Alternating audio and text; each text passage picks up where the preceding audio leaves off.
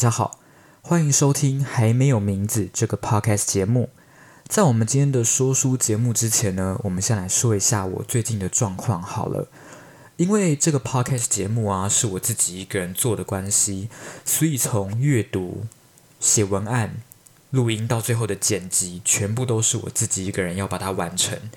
加上我为了确保录音品质的关系，我会选择在晚上的时候录音。它可以避免掉白天很多很多很多的噪音，因为晚上总是比较安静，所以我更新的速度不会太快。你们可以想一下就知道哦，你一天要阅读一本书，然后从这本书当中截取出你觉得有意义的讯息，然后在写文案的时候，你要写出自己的看法，最后录音跟剪辑，每一项都非常花时间。我当然有想要尝试日更，也就是每一天都丢出一期 podcast 节目，这会让我的生活步调变得非常的紧凑，而且我的生活也会变得非常的忙碌。但是至少我觉得在录 podcast 的过程当中，我是非常快乐的。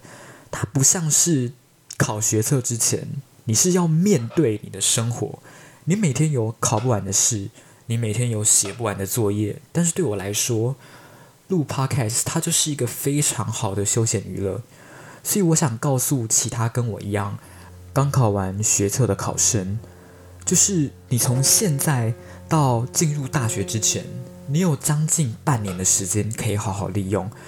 我相信很多人应该都有很想要做的事情，只是碍于考试、碍于学测的关系，所以你们没有时间去做。现在你们有将近半年的时间可以好好利用。你们应该去善用这一段时间。像我自己在国中考完会考之后，我就去写小说，去圆我的作家梦。那像我认识的其他同学，有些同学办了一个新的 Instagram 账号，去写一些心灵鸡汤跟写一些文章，我觉得都很不错。有些同学去准备多艺考试，或是准备面试的时候可能需要的一些资料，我觉得都非常好。重点是。你不要让这一段时间白白的浪费，你不要整天就是窝在家里打电动，就是想说哦，你有将近一年或者是半年没有好好的打游戏，所以我现在要把它全部打回来。不要，你不要让时间变成是一种浪费的东西，因为我觉得时间它是非常宝贵的。如果你能够好好利用这段时间，我相信你会在这半年当中。得到非常多、非常多的东西，你会有非常多的进步。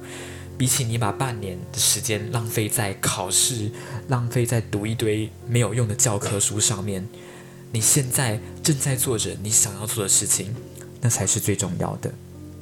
好，好，废话讲完了，那我们就要开始进入今天的说书节目喽。那我今天要介绍的这一本书呢，它是一本诗集，它叫做《瘦骨嶙峋的爱》。这本书是我在圣诞节的时候，我的朋友送给我的圣诞礼物哦。我觉得有机会的话，我可以请我们班的同学上节目分享。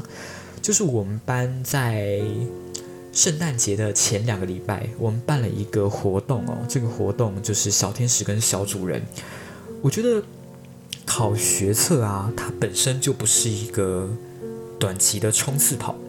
它更像是一个长期的马拉松，所以你在努力在奔跑的过程当中，你需要不断的去注入新的能量，才有办法帮助你继续走下去。那在这两个礼拜的时间里面呢，我觉得我也得到了非常多的能量哦。虽然有时候在想明天要送小主人什么东西，这件事情确实让我有时候感到心烦意乱。但是总归来说，我还是非常喜欢这次的活动。我也觉得这是一个非常有价值的活动。所以，如果你是准备要考会考，或是准备要考学测的考生，我觉得你们都可以试着去办一个类似的活动。你们会在里面得到非常多的动力。好，回到这本书，这本书的作者叫李豪。如果你在听完这一部诗集，你非常喜欢他的作品的话，你可以到 Facebook 上面找李豪说故事的人，或是在 Instagram 上面搜寻 LH 空格键 Storyteller，你都可以找到他的很多作品，从里面你都会得到满满的心灵鸡汤哦。那最让我印象深刻的呢，是这一个作者他的自我介绍，我念给你们听。李豪，一九八九年生，一百七十四公分，六十八公斤，鞋号二十八，中指约长十公分。出生时左脚有六根脚趾，单眼皮，笑起来有四个梨窝，身上有十三处的刺青，以及合计六十公分长的缝线疤。我第一次看到诗人的简介这么有趣，我不知道该怎么去形容这个简介，我只是觉得它非常的特别。如果我有机会出书的话，我也希望能够像他一样写出这么特别的自我简介。总而言之，如果你喜欢他的作品，记得去他的 Facebook 或是 Instagram 上面看看。好，那这本诗集它的用字遣词呢，其实不算特别特别的难哦，也就是你不需要有太深的国文造诣，你都能够看得懂他诗里面的每一句话。但让我觉得这本书特别特别好看的地方在于，作者用了非常非常多的隐喻，在描述关于爱这件事情。在我看这本书的时候，我也更能够去了解爱的本质，还有爱的核心是什么。当然，我必须说，每一个人对于爱的定义本来就会不一样，更何况这个爱可能还包括亲情的爱、友情的爱，或者是恋人的爱。对我来说，爱本身就是一个非常非常神秘，也非常难去捉摸的东西。所以，在我看这一本诗集的时候，我能够试着去理解作者对于爱的诠释是什么，你就有办法去了解这一个人是如何去看待每一段感情，如何去看待发生在他身上的爱。我非常喜欢他书的封面写到的一句话哦：“爱之所以消瘦，不是因为心里没有。”而是因为曾经太渴望了。在我看到这句话的时候，我想到的是英国才子作家艾伦·迪波顿所写的一本著作，叫做《我谈的那场恋爱》。在这本书里面呢，我曾经看到一句话，也就是“想要被爱的傲慢，只有在爱没有回报的时候才会出现。我孤独面对我的欲望，毫无防备，没有对错，超越法律。”赤裸裸的要求爱我，为什么？我只有最卑微的理由，因为我爱你。在我看到这句话的时候，我总是一直在思考，所谓的爱到底是什么？我们爱人的需要永远胜过于我们对于特定人的爱。对我来说，有时候我们愿意在某一个人身上付出爱。其中一个原因也是因为我们在付出的当下，我们自己也会感到快乐。所以，爱它是一个非常难去捉摸，也非常难去定义的东西。有些诗人花了一辈子的时间去探寻何为爱情，有些人他也花了一辈子去探索、去体会爱情所带给他的酸甜苦辣。总而言之，我觉得如果以后我有机会的话，我一定也会想要谈一场轰轰烈烈的恋爱。我知道这样讲好像很奇怪，但是我相信每一个人心中多多少少都会有爱与被爱的渴望。这个感觉并不是希望从一段感情当中真正去得到某个东西，有时候只是因为你的内心也想要在某一个人的心中留下一个不可磨灭的身影。你也想要为了你所爱的人而有所付出，才能够证明你的存在和你的爱是有所价值的。好，那讲了这么多，我们要开始进到第一首诗喽。那我会在这一本诗集里面选几篇我特别有感触的诗念给你们听。在念完这一首诗之后呢，我会发表一下我对于这首诗的看法，我在这首诗身上看到了什么东西，以及我个人感触。那第一首诗，我要跟大家分享的是《小房间末日》。你睡醒，说刚和我去了好多城市，有威尼斯、巴黎和东京。我没说话，只是抱着你，不厌其烦地数你身上的痣。那时候多么单纯，这个小房间仿佛我们的全世界。即使明天就是末日，也甘愿一整天都在床上浪费。可惜的是，后来的我们谁也没死。只是看着对方去了更远的地方活着。好，这首诗已经念完了。我相信每一个人对于刚刚的这首诗都会有不一样的解读，因为对于一首诗的解读，它本来就会因为你先前的经历或是你的人生境遇而有所不同。这就是我为什么非常非常讨厌去写古文考卷上面关于新诗的阅读测验。他们总是希望学生去理解出题老师怎么去理解这一篇新诗，然后希望学生照着这个模式去答题，去选出一个正确的答案。但是我觉得这样做只会让新诗失去很多解读的空间，因为我觉得阅读新诗最大的乐趣就在于每一个人对于这首诗的解读都不一样。你可以透过不同的人对于同一首诗的解读，去了解这个人可能之前发生过什么样的事情，又或者是他的心境有怎样的转折。好，在我刚刚在看这首诗的时候，我印象最深刻的其实是我没说话，只是抱着你，不厌其烦地数你身上的痣。在我看这句话的时候，我就一直在思考，怎么样才算是一个。好的爱情，我虽然没有任何的恋爱经验哦，但是我身边有不少的朋友，他们都有恋爱经验。我一直在思考，为什么有些人他们有办法让爱情变得浪漫而且持久，但有些人他们就很像速食爱情，就是不到几个月、不到半年，可能就已经断了。我一直在思考其中的差别在哪边。当然，我对于爱情的解读可能会有一点偏颇。我相信每一个人在看待一段感情的时候，也一定都会有他的诠释方式。所以我就拿我们班上两对情侣来做比喻好了。我们班的第一对情侣啊，他们就比较开放一点，他们会在大家面前卿卿我我之类的。而我们班的另外一对情侣，他们相对来说就比较内敛，他们不会在大家面前放闪。在我的观察下，我觉得第一段恋情它就是名副其实的轰轰烈烈的恋爱，但我不知道为什么，我觉得这样子的恋爱关系非常危险，而且我觉得这样子的恋爱关系没有办法持久，反而是另外一对情侣。我虽然不知道他们私下有没有谈这种轰轰烈烈的恋爱，但是他给我的感觉就是非常平凡的爱情。我也觉得这样子的关系。比较正常，而且比较有办法维持。当我在看一段轰轰烈烈的感情的时候，我一直在思考：一段轰轰烈烈的恋爱，主要是两个人在短时间内投入太多太多的东西。他们可能遇见对方的那一刻，就把对方当做命中注定的那个人。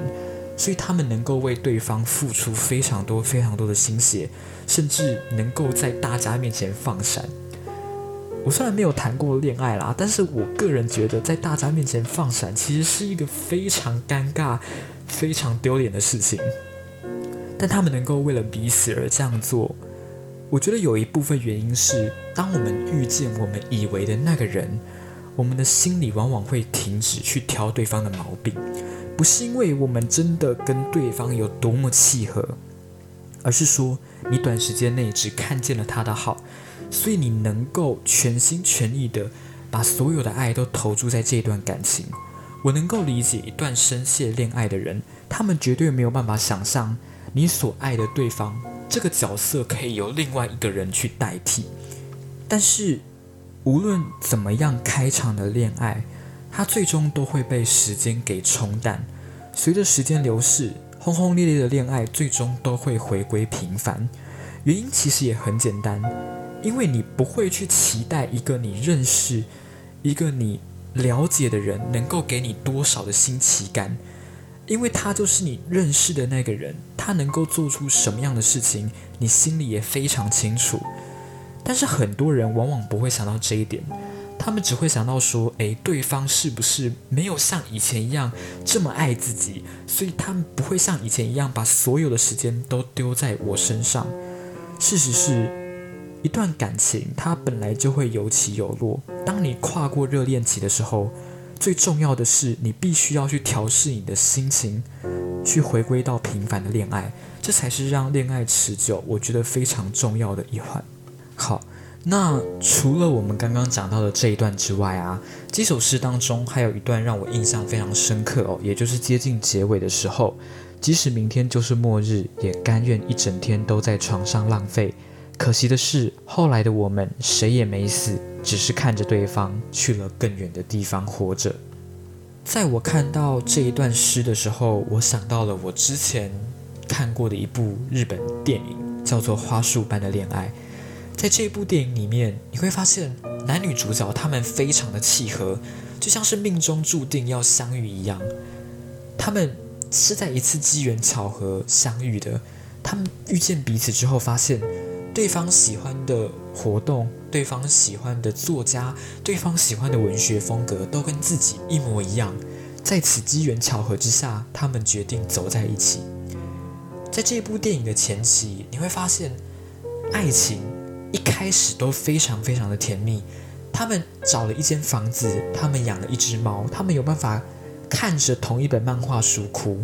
但是随着时间流逝，他们多多少少都要面临到爱情最大的敌人，也就是现实层面的问题。像是最主要的就是经济的问题，又或者是找房子啊，要不要有共同的孩子，要不要结婚。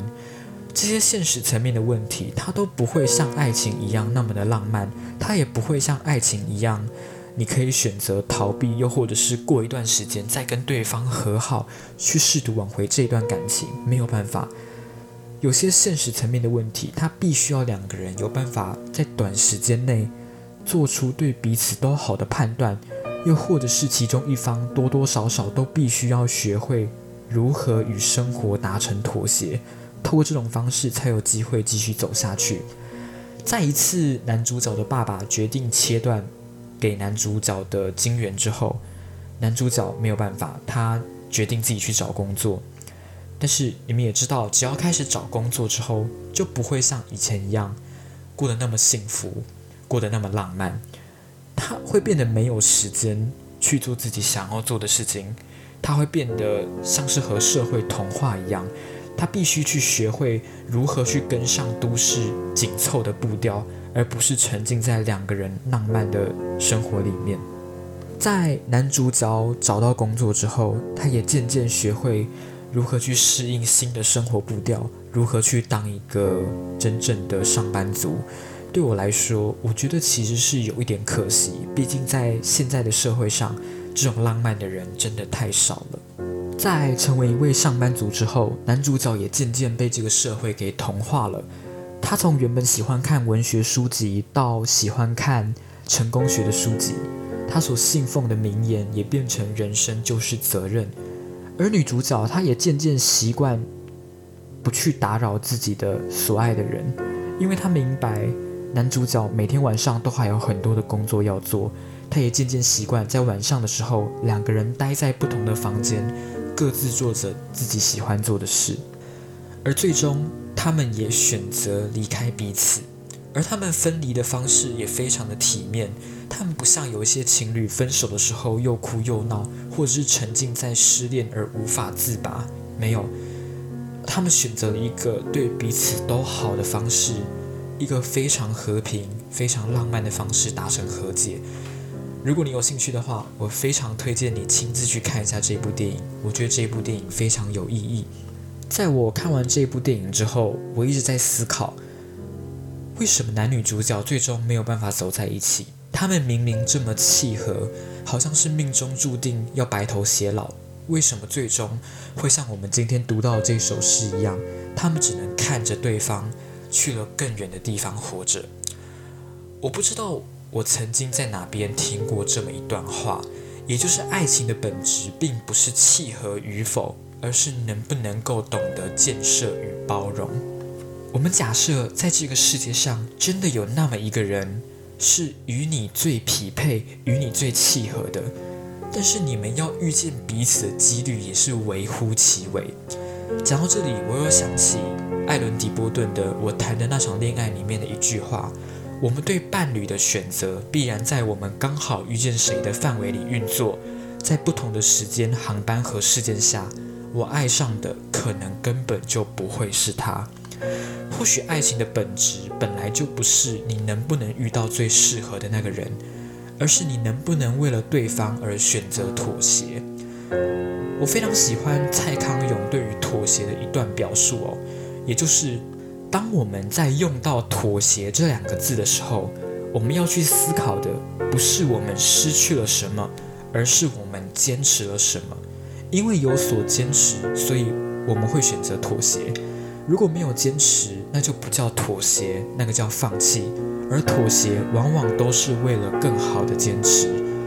所以，一段感情它能不能够稳固，能不能够持久，最主要的点在于你能不能够为了对方而放下自己的其中一部分，选择把那一部分的空间留给你所爱的人，透过彼此包容的方式，选择与生活，选择与一段爱情达成和解。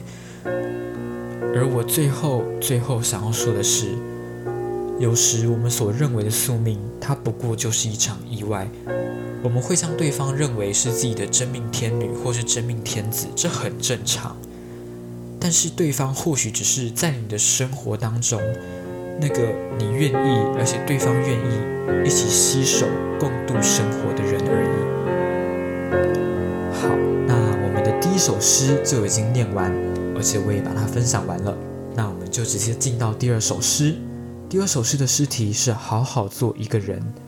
他们教我要好好做一个人，用最简单的方法，我终于成为了社会所需要的那个形状。只是偶尔还会想起我的缺口。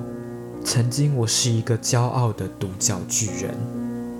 我相信很多人在看。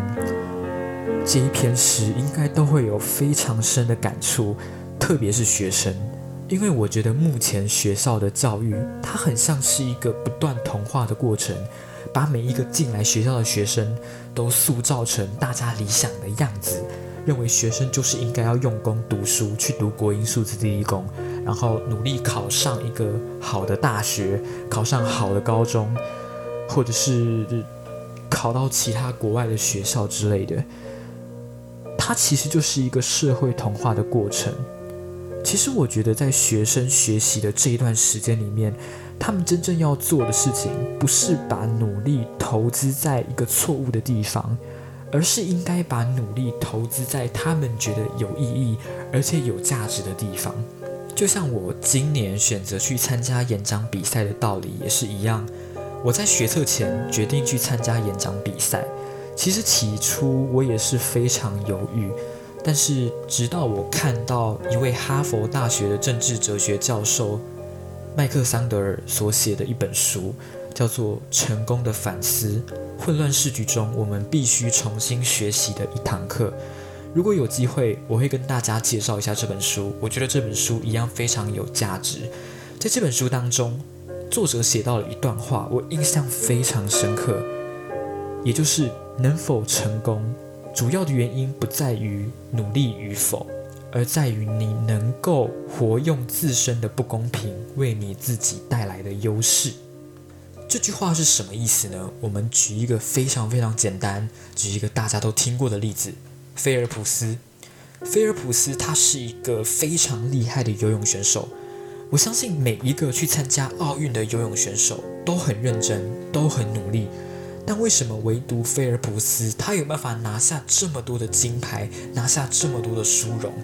原因很简单，因为菲尔普斯他的身材比例太适合游泳了。他划一次水，你可能要划五次；他踢一次腿，你可能要踢五次。他跟你比赛游泳，他都不知道怎么输。我们再举一个运动家的例子，尤塞恩·伯特。尤塞恩·伯特，他是目前世界上百米世界纪录的保持人。他以九点五八秒的成绩创下了世界纪录，被誉为世界上跑最快的人。他在一次受访当中说到：“最认真的人其实不是他，而是他们国家跑第二快的人。他之所以能够创下世界纪录，最主要的原因也在于他的身材比例太适合跑步了。”从这几个例子当中，我们可以看到一件事情：我并不是说努力不重要，而是说你必须要把努力投资在正确的地方。你能不能找到自己的天分，并且去发挥自己的天分，将会是你能不能成功最重要的关键。但是我们从小到大，师长就是希望我们踏在一个传统的跑道上。希望我们好好读书，用功读书，然后之后考上一间好的大学，进到一间好的公司。所以，当我们去做一些与他人不同，或者是选择走上不一样的路的时候，我们首先做的第一件事情是会怀疑自己。像我选择演讲的时候，我也会怀疑自己。我会告诉自己说：“你这样做，你会少掉非常多的时间读书，你必须花很多的睡眠时间去练习你的演讲比赛。”但是我同时也学会告诉自己：“你要透过你的努力，透过你的天分，去证明你所做出来的选择是正确的。”我不知道大家有没有看过一个网络迷音哦？这个网络的迷音呢是这样写。如何好好画出一匹马？只需要简单两个步骤：一，先画一匹独角兽；二，然后把脚去掉。我记得我第一次看到这一幅迷音的时候，我觉得非常非常的讽刺，因为我有意识到这个东西、这件事情，就是我现在所处的环境在做的事情。他们把一批又一批的独角兽送进学校之后，把他们的脚砍掉，然后跟他们说。你们要好好运动，你们要多吃一点，你们才有机会被好的主人挑到，被培养成一匹千里马，而不是让这些独角兽去找到属于自己的归宿，去找到适合自己的地方，让他们有机会去发挥自己的才华。所以说到底，我觉得科举选才它终究只是一个制度，你没有办法依靠科举去。衡量一个人的价值，那些有办法靠着科举选才考上顶尖大学的人，他们也是因为懂得活用自身的优势，也就是他们在读书、考试、学习这一方面的天分，去得到自己想要的，去考上想要的大学。而其他比较没有读书天分的人，我觉得你们也不用灰心丧志，你们只是没有办法找到一个属于自己的归宿。因为现在的社会还有现在的教育体制没有给你这个环境，但是不代表你一无是处，你仍旧是一个有价值的人。只要你能够找到属于自己的地方，你愿意花时间去培养自己的才华。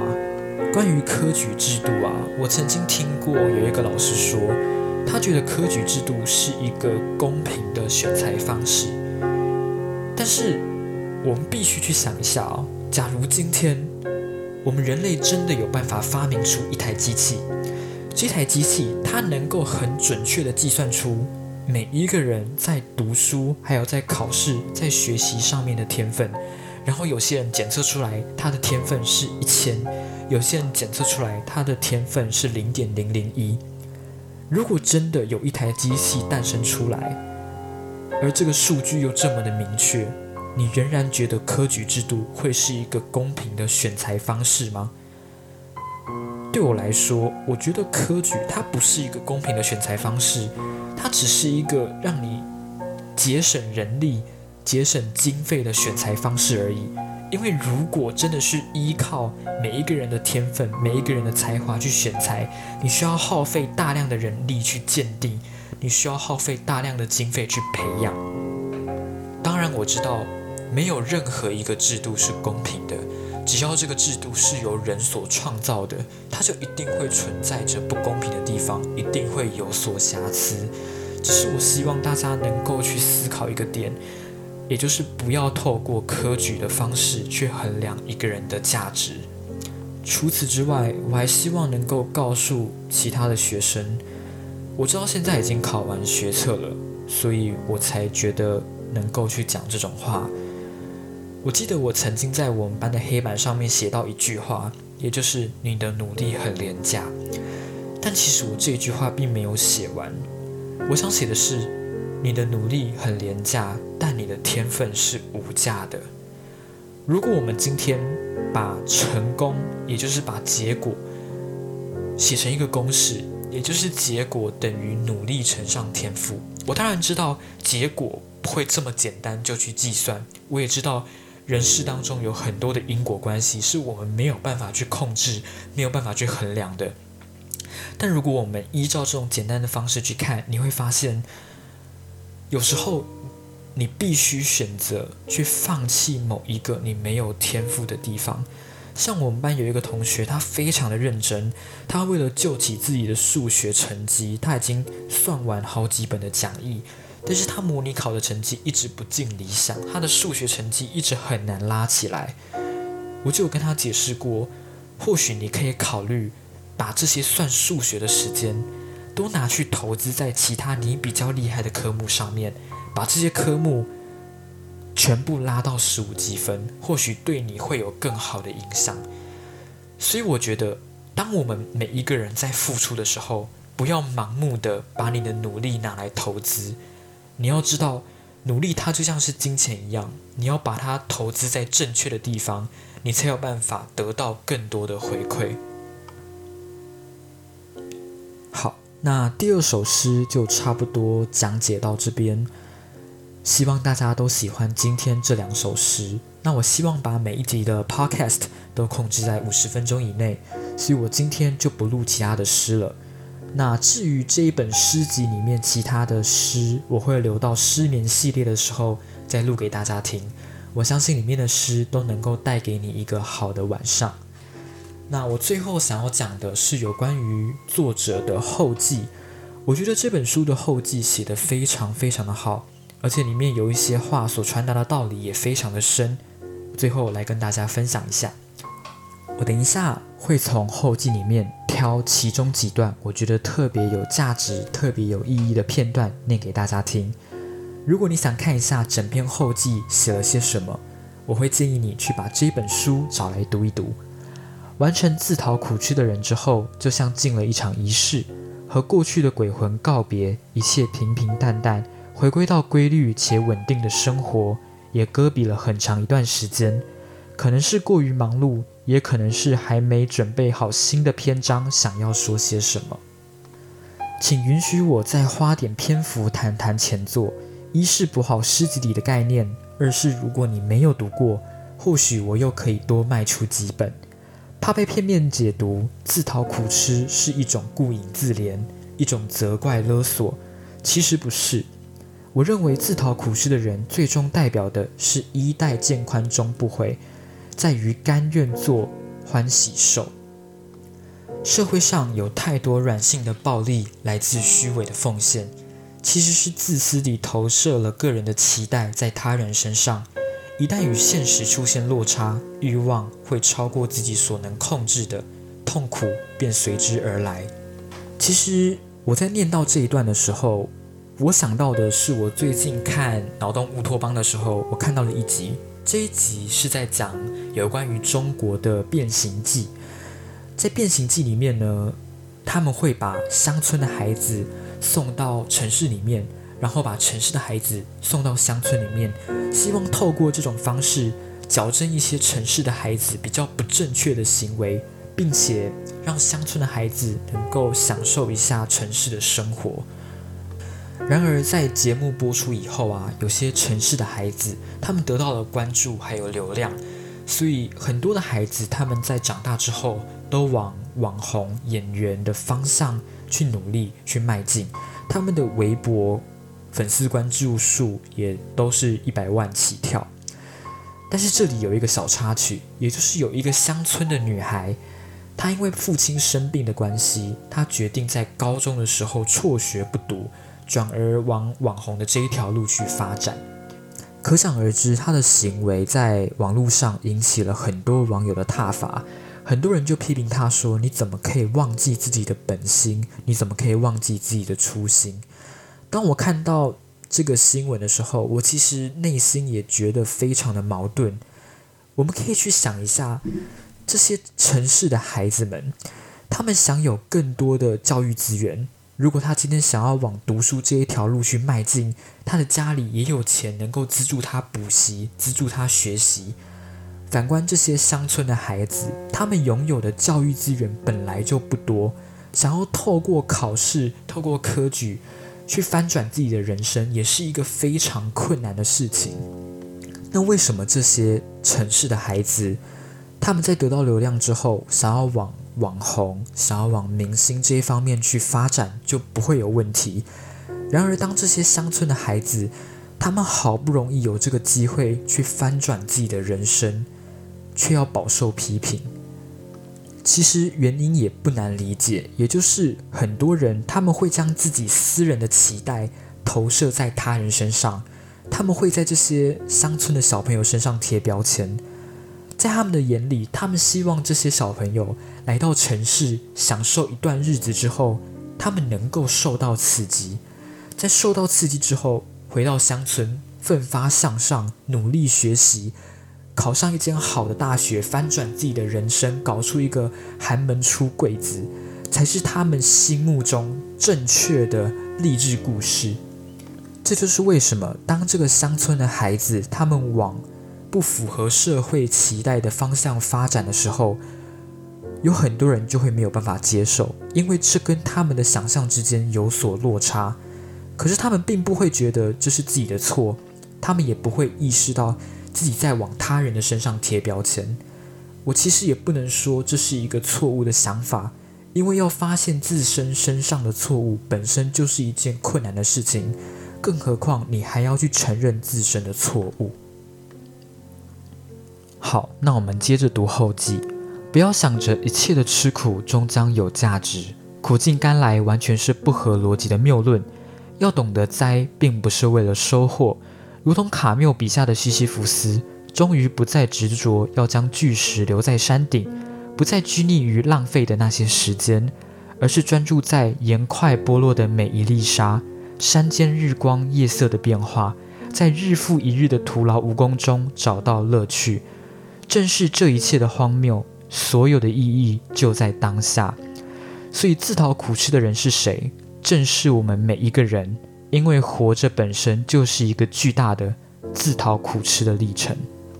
最后，作者揭露了叶青的：当我们讨论忧郁，当我们讨论忧郁，总说那是一种心情，但为什么没有身体的忧郁？渴望一个人而只能拥有他的背影，眼睛和双手都知道不可以，于是感觉到自己的多余。那在整篇后记的最后，作者也有补充说明到，书名《瘦骨嶙峋的爱》其实是来自于美国民谣乐团的一首歌曲，叫做《Skinny Love》。这首歌陪伴我走过一段荒芜的时光。几年前，他们来台湾演唱时，终于有幸能够亲耳聆听，而我也将这首歌的歌词刺青在手指上：Be patient，要有耐心；Be fine，要好好的。Be balanced，要身心平衡；Be kind，要保持良善。这本书献给我的母亲张金莲。好，那我们今天的说书节目到这边就告一段落了。如果你喜欢我的节目，记得帮我点击关注，并且多多帮我分享。希望我今天的节目有带给你一个愉悦的心情，带给你一个美好的晚上。我们在以后的节目里不见不散。